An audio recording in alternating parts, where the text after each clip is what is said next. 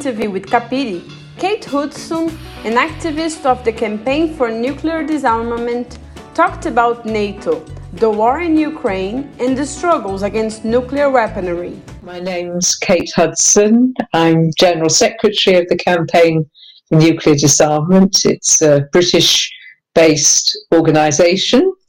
Um, it's been around for many decades. In particular, there was a big um, surge in support. Hundreds of thousands of people came into CND in the 1980s when the US and NATO wanted to station a new generation of nuclear missiles in Western Europe. So CND became very active against this. And it was at that point that me and lots of my friends and people who'd never been involved in peace activities before, we all thought, we don't want nuclear weapons here. We don't want to, well, we have some of our own. We don't want more nuclear weapons here. We don't want to be a target. We don't want the US um, and the Soviet Union to fight a nuclear war in Europe, you know, so we don't want these nuclear weapons here. So um, there was a huge upsurge, and that's when I became involved in the peace movement fast forward to the end of the Cold War, like many other people, we thought that the problem of nuclear weapons was over. So we uh, drifted away, you know, hundreds of thousands of people drifted away from the peace movement. And then I became involved again in the late 1990s um, as a result of two things, really. One was the uh, United States um, really developing its so-called missile defense system um, and putting um, machinery bases for that in Britain. So really escalating the possibility of a new Cold War and tension with Russia. And then also particularly, which is most relevant for today's discussion, um, I could see, many of us could see what was happening with NATO expansion and of course, in 1999, there was the first big wave of NATO expansion. Then there was the NATO uh, war on Yugoslavia. So we could see instead of this lovely new world of peace and loveliness that we were supposed to be having after the end of the Cold War, we were getting this new, uh, increasingly militarized, um, in, increasingly uh, new tense world with the, the development of a, a, new Cold War coming on the scene. So um, quite a lot of people then got back involved in CND at that time, and um, I was one of them. You are uh, CND is an organization that has been around for many decades, and the goal of its creation is still relevant today. Mm-hmm. Could you share how uh, the CND has been built over the use It's like a permanent, permanent campaign, really important. And while you share with us uh, this, could you consider both your work in the UK and internationally? Well, we were founded in 1958. Um, particularly against British nuclear weapons, but also there was a big concern at the time about nuclear weapons testing. It was before there was a ban on testing in, in the air. Um, and around that time, late 50s, early 60s, there were hundred, literally hundreds of massive nuclear weapons were exploded, exploded in the atmosphere, you know, by a number of different countries. Well, essentially by the US, UK, and the Soviet Union, you know, developing the technology. And the um, health consequences were very severe. So you can imagine the impact of Hiroshima, well, and Nagasaki. So all these tests, some of them were a thousand times the size of the Hiroshima bomb. The impact, the health impact of that, not only in the lands and the seas where they were actually exploded, but you know there was um, evidence of cancer clusters and peaks in cancers and so on as a result of the radiation. So there were uh, big concerns around that, and I, th- I, would say that the kind of early, the precursors, the forerunners of CND were actually um, women's groups who were set up sort of spontaneously against uh, weapons testing, nuclear weapons testing, because they were very concerned about the impact of the radiation on their children. Um, and there was a lot of um, information at the time around strontium 90 going into milk, you know, which was then fed to babies and children. So it was a real, real concern. So those were the, the origins around um, nuclear weapons, around nuclear weapons testing. Um, but of course, in the late 50s, it was kind of, there were all kinds of uh, big political and social changes. It was just two years after uh, Britain had had its, you know, final big colonial defeat around the Suez crisis and so on. So there was a big shift going on in society and the development of social movements for the first time. And um, so CND really came out of that radical ferment too. Um, and since that time, it's um, always been well, it's always been a mass movement. It's never been like a think tank or that kind of thing, you know, an NGO. It's always been a mass democratic movement. Um, every year, our uh, leadership is elected by the members, our policy is decided by the members. We retire um, rely entirely on our membership for the, the funding and the resources to do our work. So we're completely independent, and therefore we can take whatever political positions, campaigning positions our members want to take. You know, so there's no constraints on us as there are on some uh, charities and NGOs and so on. So we have uh, freedom of movement, which is um, very, very important. We are also uh, diverse and inclusive as well. We just we don't have any political requirements for people to sign up to. They just have to be against nuclear weapons. Um, so it's a simple it's a simple thing. So we are a broad-based democratic mass movement, and um, because of that, I think that's why we've stayed on track we, because of our um, role over the past decades, we have strong, what you might call brand recognition in Britain. We're a very well known organisation. Our sign, you know, what's become known as the peace symbol, that was originated as the CND sign, that's very widely known. And um, we have, so we have a place in the heart of politics, so to speak, but it's a radical place and it's a place where we strive to change government policy. You mentioned uh, international links. We uh, have a very strong priority on alliances building, alliance building, so both within Britain but also internationally. And we work with many uh, peace groups from other countries across Europe, but also internationally as well, because the the anti-nuclear movement is is a strong movement internationally too. So we regularly go to well, before the pandemic, we regularly went to Japan and to the United States, to Latin America, to many places um, to further our work together uh, across borders. So that's that's what we're like, I guess. we live today in a world full of war, wars, the plural and we really want to, to, to address the question of what is NATO's role in this world full of wars? Well, I would say it is a big role.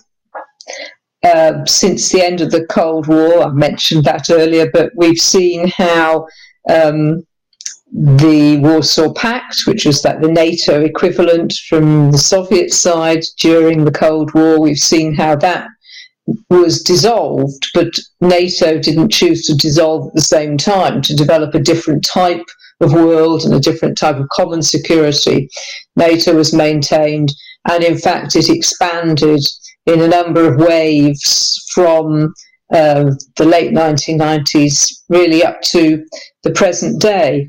And I think peace movements pretty much universally were opposed to that expansion because it was kind of, it was a military expansionism. It meant bringing um, more and more countries into this uh, military alliance.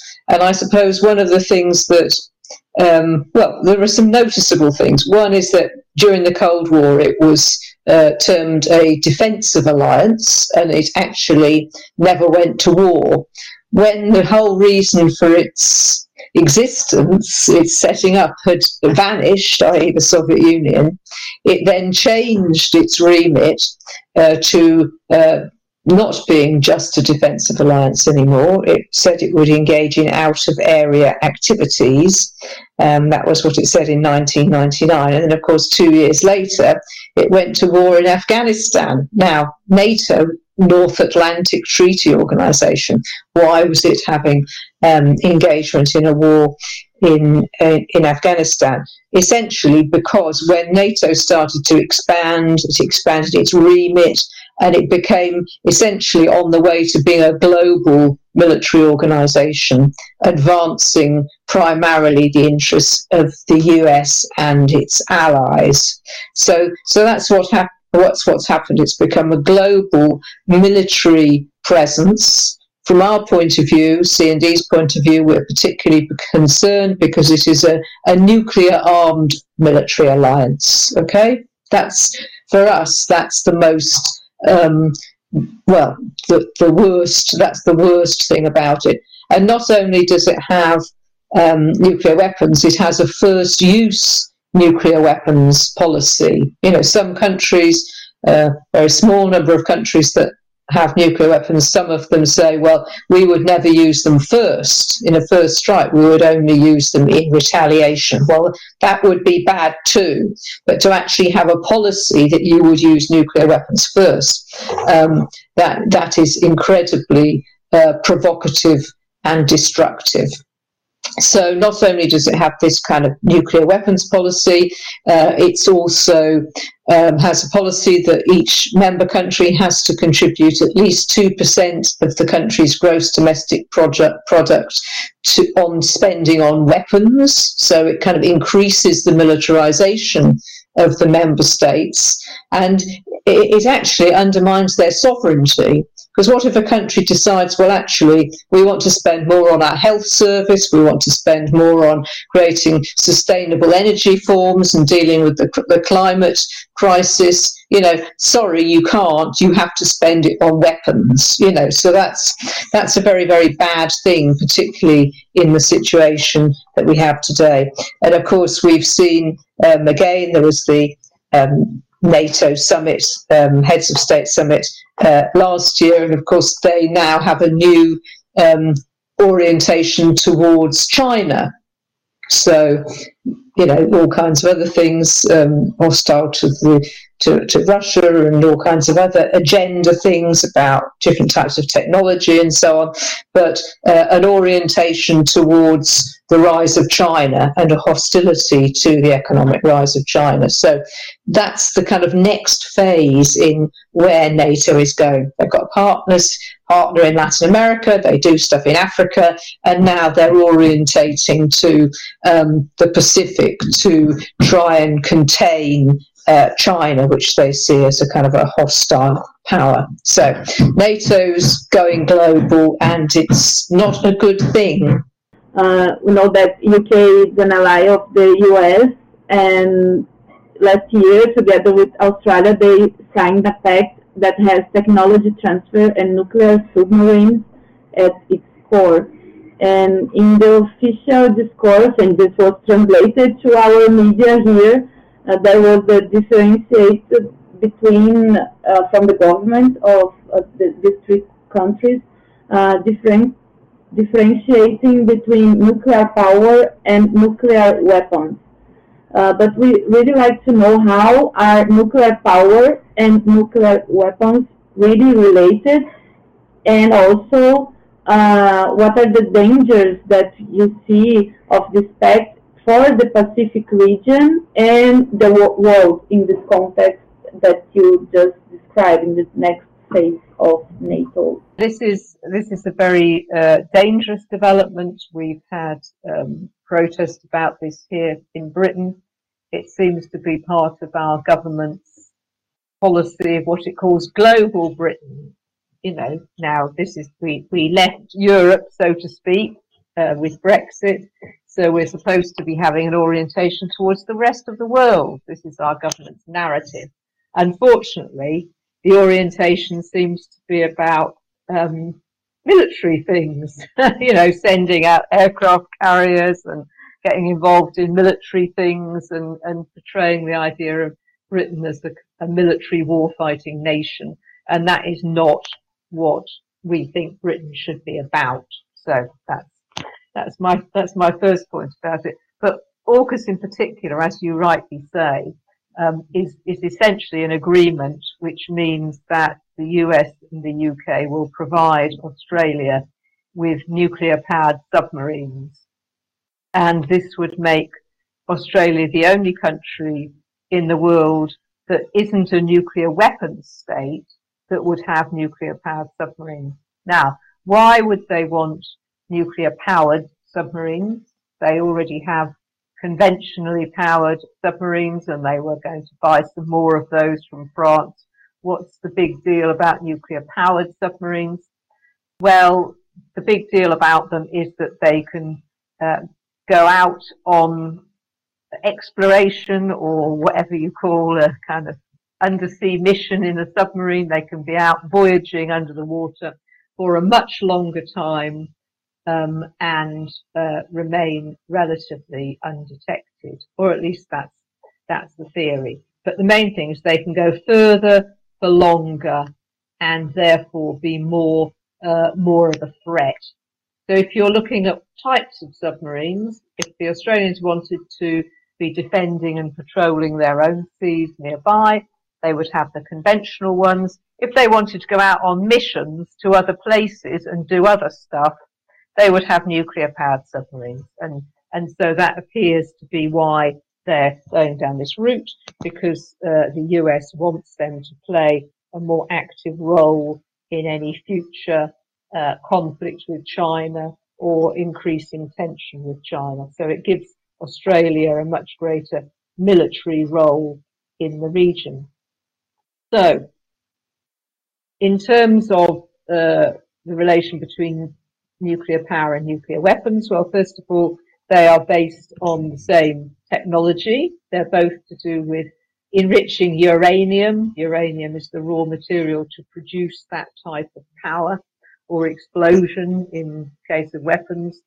Um, essentially, the, the difference is how much you enrich the uranium.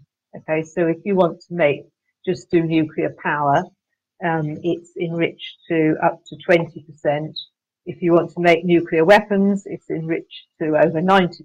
So the differences in enrichment. Um, so basically comes from the same source and is a kind of uh, dual uh, common technology, so to speak.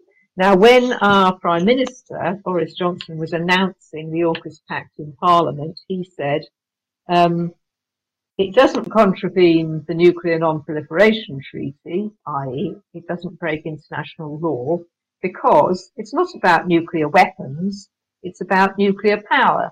And it's perfectly legal to share nuclear power technology.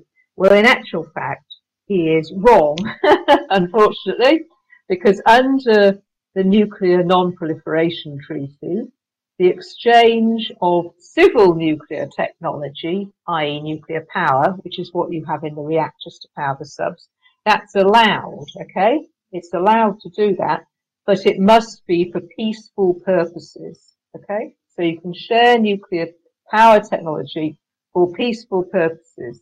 Now, we say, if you're sending war-fighting submarines to potential conflict in the Pacific region, how is that a peaceful purpose? Okay? Not even powering a hospital ship. It's powering a submarine that will carry weapons into a potential conflict zone. So as far as we're concerned, that is illegal under international law to do that. Um, so that's, that's our, that's our understanding of that. So AUKUS as well as that, it's increasing militarization of the region in other ways because they're kind of sharing and so on, other types of uh, military technology and facilities and so on. It's pulling it into the US's developing conflict. We know there's a lot of opposition to that within Australia. We've got good contacts with trade unions and the movements in Australia, but also senior political figures, including former prime ministers, are opposed to AUKUS. And you probably know that New Zealand, um, which is actually an anti-nuclear, nuclear-free nation or country, they are very annoyed about the AUKUS agreement. So, a bad thing all round. In all these years, these decades of different um, kind of wars, uh, we see that the different forms and modes of warfare have, have broadened with the use of new technologies. And the drones is like not not so new anymore.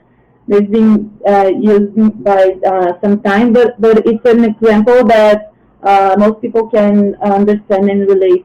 What we, like to ask you is what are the challenges that uh, these new technologies of war pose for movements fighting for uh, disarmament and against war in general? Yes, it's it's a big challenge, um, but in in another way, it's very simple. You know, because they're all killing machines, no matter what they're made of or how they're used.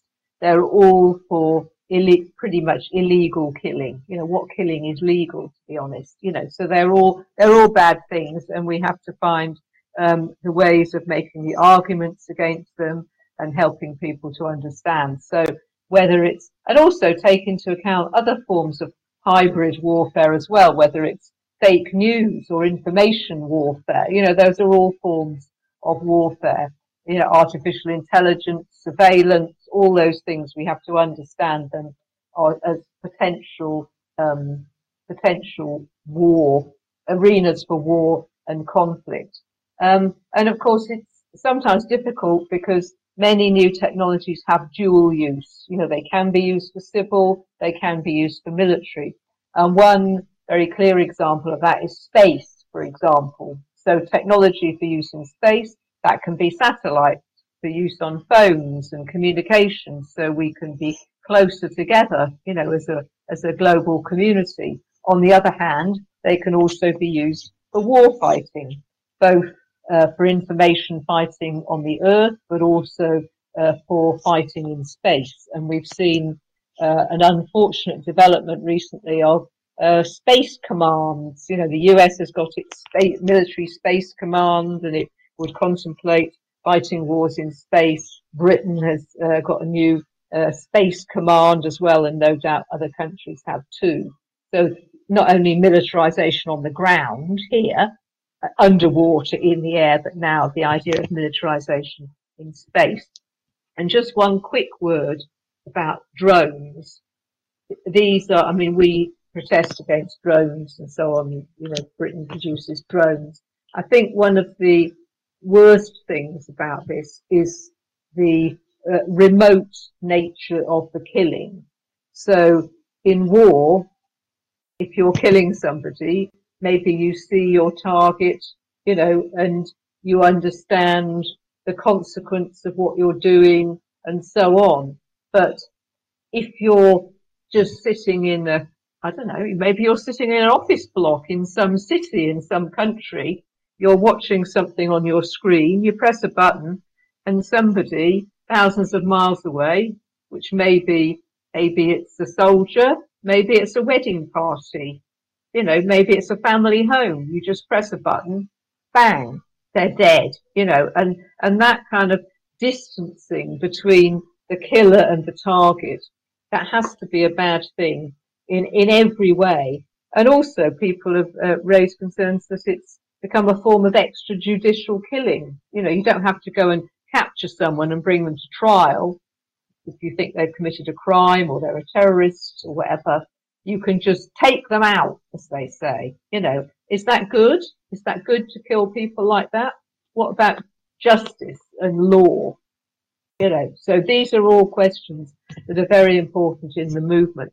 But um, anything that makes it just quick and easy and remote to kill somebody without question. You don't have to think about the moral implications, the human implications. That is disastrous. Um, Kate, I, while you were answering this, I was connecting um, your answer to some debates that we are having within the World March of Women. Uh, we, as a movement, we fight uh, transnational corporations. And one of the corporations, one kind of uh, um, sector of corporation that is in, in our um, target now all over the world is the technology companies corporations, and we see uh, how they are important in the different areas of politics and economic econo economy and life. So we connect a lot the tech companies with um, agriculture uh, and how they are changing and, and, and, transforming the offensive of capital in the territories. But also when you talk about the role of uh, artificial intelligence and surveillance, so this is something that corporations are doing, and they are talking a lot of how to control um, some kind of technology that they produce. Uh, when we see this, the, such power, corporate power in our life, does it change anything in the dynamics of the economics of the world?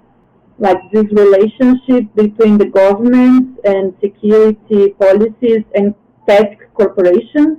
I mean, this is very important, and it just makes me think back right to the origins of CND. Actually, you know, when in the fifties, I think it was, or, or at that kind of time, um, President Eisenhower talked about the military industrial complex. In other words, you know, the military and industry.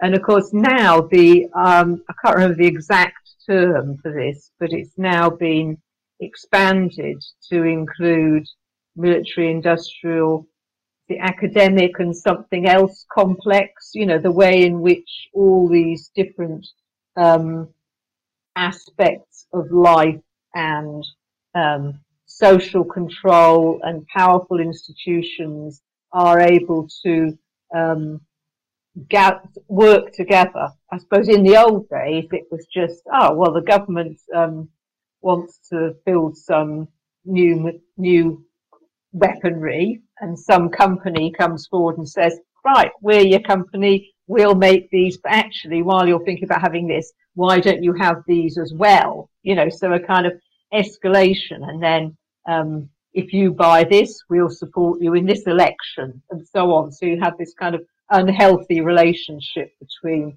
people who make the weapons and the governments, you know, and then it can lead to corruption. So we know all about that. Um, but then, of course, what I suppose what's happened, how that's developed, is um, the way you have I suppose in the old days, again, this would have been called a form of mind control, you know, that through the use of social media platforms and so on, and then uh, following what you click on and thinking what you would like to buy and what kind of sites you should be directed towards and how you might want to vote in an election and all that kind of stuff. There's a way of shaping your thinking about what's going on in the world, you know, and so it's it's kind of developed from a more straightforward commercial relationship into one that also encompasses how you think as well, you know, how your ideas are shaped and where you are directed to go. And I think that we've really seen a big escalation in that over the last decade, let's say. Of course, the Trump administration was kind of really put that onto the world stage, but we've seen a lot of that in other countries as well. And I think that um, that is incredibly dangerous. And, and I mean, we haven't t- touched on the war in Ukraine yet, but the way in which the media has a role in this whole process as well. Because, you know, in Britain largely, it's been just wall to wall pro war, the glorification of uh, military sacrifice and uh, heroism understood in terms of uh, being willing to kill and be killed, you know, and I'm not um, suggesting that, you know, if people wish to fight to defend themselves, it's an absolute legal right to do that. They have every right to do that. But to create a climate in the popular consciousness where war is a good and honourable thing, war is a desirable thing, you know, and kind of fanning the flames of war, as we would call it. You know, that is not something that I would condone because I would say that every death is a tragedy. Every single death is a tragedy. And we absolutely oppose the invasion of Ukraine. Absolutely oppose it. We want that war to be ended by negotiation.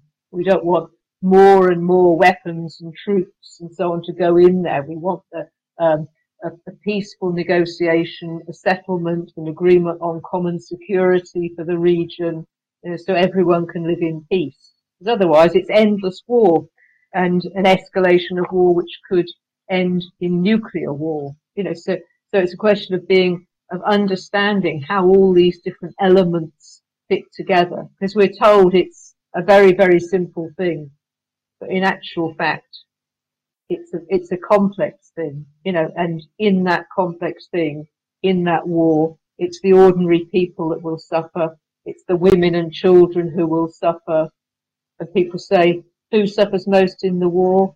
The poor suffer most in the war, you know, and this is what we're seeing. So as a peace movement, we're doing everything we, we can to uh, try and counter the propaganda for war, you know, and, and be on the side of the people, which is for peace.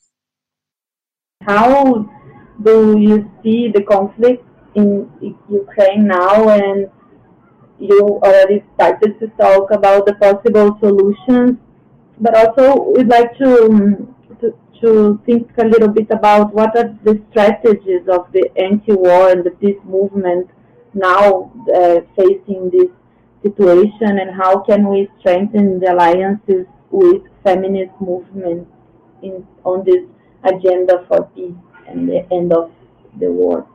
Mm. Yeah, this is this is the most urgent question facing us. It, it's so terrible to see the results of that invasion and the impact of the conflict and so many people forced to flee their homes, you know, massive uh, refugee exodus. And I should say here that I'm absolutely, totally ashamed of the British government for failing to open our doors to Ukrainian refugees. I think at the moment, maybe it's changed today, but yesterday I think our government had allowed 50 people from Ukraine, 50 refugees to have visas to come here when other countries they're welcoming and you know tens of thousands of people coming from Ukraine and the, the population is mobilizing to provide homes and resources, medical care, and so on. So I think that the UK government is, is shameful, completely shameful, particularly when it's done so much to escalate the tensions and to almost promote the war. You know, so uh, it, it's it's a very very shameful thing, and um, it, what's been remarkable is the um, outpouring of um, an, anti-war sentiment. I think it's fantastic. Um, I think we've all been inspired by the peace protesters in Russia. Um, I mean, now we're hearing thousands of arrests, but still people continue to protest, and we're seeing that um, across the world. We were part of a global day of action on Sunday you know, and well, many, many places across the world, in many continents, there were protests calling for peace. And so it has to be um, a call for negotiations, you know, and a call for more weaponry to be put into that country. That is not going to be the answer. That war is not going to be the answer to war. Peace can only be the solution. It has to be a political solution, and we have to oppose uh, very strenuously the calls for a no-fly zone in Ukraine. what does this mean? You have a no-fly zone enforced by NATO, it means one one Russian plane, even one Russian plane that goes into that airspace, will be shot down by NATO, and then NATO is at war with Russia. And what does that mean? It means that 12,000 nuclear weapons, some of them 3,000 times the size of the Hiroshima bomb, will come into the conflict. And that's what that means. That means two nuclear armed superpowers, one alliance, one country, they will be um, on the table, so to speak, for use.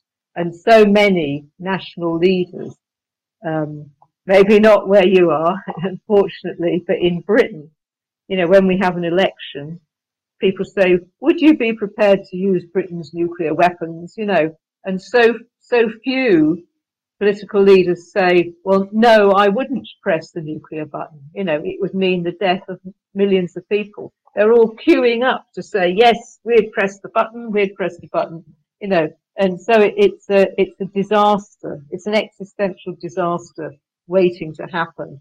So we have to pull back from that worst case scenario, that escalation, whether it's through a no-fly zone or through some other episode. You know, there has to be negotiations. Whatever people think about what's happened so far or whatever they think about the leaders involved, you know, it's not, it can't be about that. It has to be about the future of humanity, the future of the people of Ukraine, but the future of all humanity.